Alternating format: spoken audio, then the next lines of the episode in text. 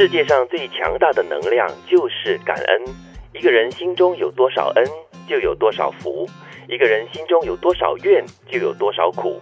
要相信，任何事情的发生都有其原因，相信一切都是最好的安排，相信宇宙中所有事情的发生都是来帮助你实现目标和梦想的，要么为了考验你，要么就为了成就你。心存感恩，才会获得源源不断的能量。生命就是一个感召的过程。这里也提到了这一念之差，就好像我们经常说的，这里只剩下半杯水，还是你还有一半的空间让你填入更多的水。所以这一念之差可以让你整个心境、整个心态不一样。嗯，感恩和或者是。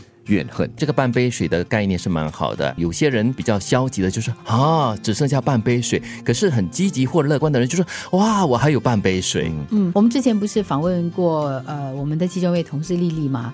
她不是讲小的时候自己忘了带那个颜料啊，然后然后妈妈惩罚她，妈妈也不算惩罚，妈妈就告诉她说你自己想办法，我会拿给你。她说她当时真的有，她用痛恨两个字嘛，就是很气妈妈，为什么不帮她？可是你回头来看呢，他因为这件事情的成长而。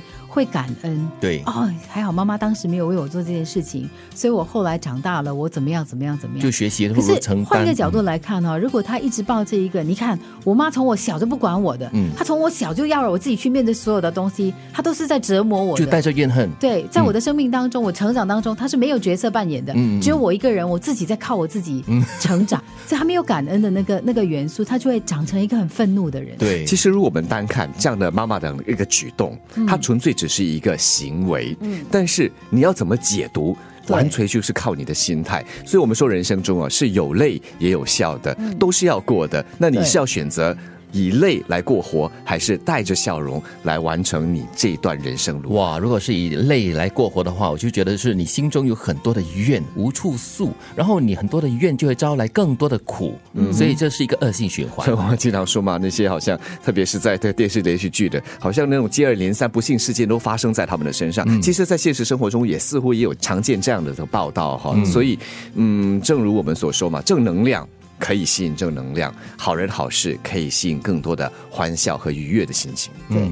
我觉得要相信任何的事情发生都有它的原因哦，这样的一种理念呢是很重要的。嗯，我常碰到这样的很积极的人，就是当他在进行一些东西的时候不顺利，他说啊没关系的，没关系的。他发这个东西发生了，是为了要让这个另外一个东西产生。他总是相信那个无限的可能，就是说，如果你把所有的东西规划成只有一条路线，比如说你从 A 点到 B 点，你永远都只走这条路线的话，就有一天修路，你就会生气了。对，哇，为什么这样子？对。但是，但是如果你懂得变通，或者说你就说啊，今天真好，因为前面修路，我绕了这条路，结果我发现这里有一间咖啡馆。对，我再绕这条路，我发现这里有什么什么，你那个感恩那种愉悦的心情是不一样的。而且今天的修路可能造成我以后的这个道路更加的宽广，然后更加的明亮啊。嗯，对，所以其实，在看待这个事情它发生的原因哈，我们都会。猜不透，有时候在当下时候，但是如果一些比较消极、悲观的人就会说啊，这就是命吗？我天可能故意安排的，对对对，有这么多条路给你去 B 点，可是你这一辈子只用了 A，只用了这条路。线哈，对，但从来都没有改过，今天就给他来一个修路不让你通，所以就当做是一种考验吧，让你去发掘一条新的路、新的一个方向，又或者是举个例子，当一个人对你说你还不够好，嗯，你要以什么样的心态来听这句话？你还不够好，纯粹就是那几个字而已，不带任何的情感。但是如果你是带着正面来看这句话，来理解这句话的话，它可以是一个鞭策的力量，其实也是一个提醒你，然后对你好才会说这样的一句话的人。但反观，如果你觉得说他鄙视我，他认为我就是不够好，那而以致你真的是继续不够好，永远不好，那你就选择了不好，或者是选择以怨恨来理解来听这句话。嗯，如果你可以退一步去看这句话背后的。意义了，对，其实世界很简单的，那些不想理你的人呢，你好还是不好，他根本不想讲。对对对，那些真的是关心你的人才会告诉你有多好，或者是多不好。觉得你是阿斗的人，他大概也不想理你了。对，所以要懂得心存感恩啦，你得到的永远都是比你失去的多的。世界上最强大的能量就是感恩。一个人心中有多少恩，就有多少福；一个人心中有多少怨，就有多少苦。要相信，任何事情的发生都有其原因。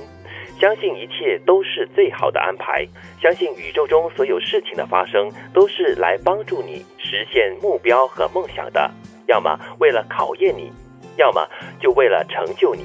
心存感恩，才会获得源源不断的能量。生命就是一个感召的过程。